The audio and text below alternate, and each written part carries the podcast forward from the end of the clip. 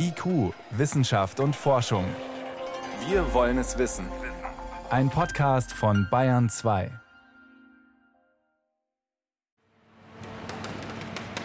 Der Ausstellungsraum mit dem glänzenden Parkett ist groß. Mittendrin schimmert eine Glasvitrine, etwa so hoch wie eine Duschkabine, nur ein bisschen breiter. Ihr Boden und die Decke sind tiefschwarz. Im Kontrast dazu, angestrahlt von kleinen gleißenden Lichtern, schillert in der Vitrine ein cremefarbener Rock mit Rüschen und Schleifen, ebenfalls aus Glas, genauer aus Glasfasern.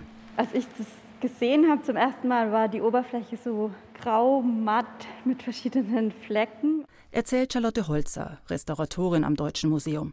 Sie war monatelang damit beschäftigt, das Kleid zu säubern, mit Pinsel und Spezialstaubsauger in Feinarbeit. Bei der Reinigung konnte man wirklich viele von diesen Museumstaubauflagen entfernen. Und jetzt hat man wieder so einen Eindruck, wie das ursprünglich geglänzt hat. Wie weiß-gelblicher Perlmutt funkeln die 18 bis 36 Mikrometer dicken Glasfäden. Sie sind fest ineinander geschlungen und ergeben mit Seide verwoben ein flächiges Gewebe. Im Vergleich moderne Glasfasern sind rund 8 Mikrometer dünn. Die Rückenpartie des Kleides um den Po herum ist raffiniert hochgewölbt. Die Falten fallen nicht, sie wellen, fließend und ruhig. Fremd und eigenartig und nie dagewesen sieht es aus. Als Holzer während ihrer Ausbildung im Fundus des Bayerischen Nationalmuseums auf die Reste des Glasrockes stößt, ahnt sie nicht, dass ihre Arbeit daran sieben Jahre dauern wird. Für ihre Dissertation recherchiert sie die Geschichte, prüft das Material, sucht Wege, um Risse und Löcher in der Glastextur zu stopfen. Nach der Reinigung ist dann der nächste Schritt, die Textilien zu stabilisieren. Und das habe ich nähtechnisch gemacht mit Stützgeweben und dann eben diese Konstruktion, die man jetzt sieht. Also der Rock ist jetzt wirklich von allen Seiten zugänglich, weil es eben auf so einer dreidimensionalen Form ausgestellt und gelagert ist. An der Rückseite der Vitrine ist ein nahezu lebensgroßes Schwarz-Weiß-Foto angebracht. Die spanische Infantin Eulalia 1893 in genau diesem Rock mit passendem Rüschenoberteil. Kokett blickt sie unter dunklen Locken über die Schulter in die Kamera wie die junge Frau an das Kleid kam.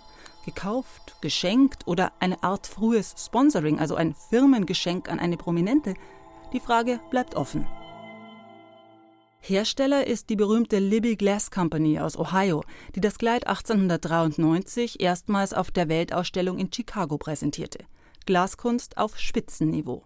Schon im 18. Jahrhundert konnten Thüringer Glasbläser Glasfäden produzieren, sogenanntes Engelshaar. Bei Libiglas nun wurden die Fasern per Hand über eine Walze gezogen und am Webstuhl verwoben. Ich denke, auf der Weltausstellung hat es eine Puppe an, die Infantin Eulalia dürfte es zumindest einmal getragen haben. Also wir haben hier eine Abbildung auf der Texttafel, wo nachgewiesen ist, dass sie wirklich das Kleid anhatte. Und wir vermuten, dass es dann einmal noch in Madrid gezeigt wurde, wo die Infantin wohnte und dann in ihren Fundus eingegangen ist und nicht mehr angezogen wurde. Kein Wunder, sechs Kilo schwer ist allein der Rock. Hinsetzen geht gar nicht, weil die Fasern bei punktuellem Druck einfach brechen. Auch wenn die Infantin Eulalia eher zierlich war, der Taillenumfang des Rocks beträgt nur 58 Zentimeter. Da musste vermutlich kräftig geschnürt werden. Außerdem scheuerten die filigranen Fransen am Saum. Dieses Gewebe, das man verwendet hat für den Rock, das ist etwa 90 Zentimeter breit. Und an den Enden sind diese Fasern rausgestanden. Also man konnte die nicht umbiegen wie bei anderen Geweben, weil sie so spröde sind. Und das, was man da unten sieht, diese Fransen, das ist die Webekante, nennt sich das. Was bis heute fehlt, ist das Oberteil. Eine Corsage mit weiten, bauschigen Rüschen und Schleifen. Die Infantin Eulalia trägt es auf dem Foto in der Ausstellungsvitrine. Vermutlich war es 1924 dabei, als Eulalias Schwester Maria de la Paz, die mit Prinz Ferdinand von Bayern verheiratet war, das Kleid ans Museum gab. Restauratorin Charlotte Holzer hat sieben Jahre Arbeit allein in den Rock gesteckt. Trotzdem würde sie für das Oberteil noch mal ran, sagt sie, so es auftaucht. Ihre nächsten Projekte im Deutschen Museum sind Raumanzüge und die Tragflächen des Lilienthalkleiters von 1894. Gleiche Zeit wie das Kleid, nur eine etwas andere Technikgeschichte.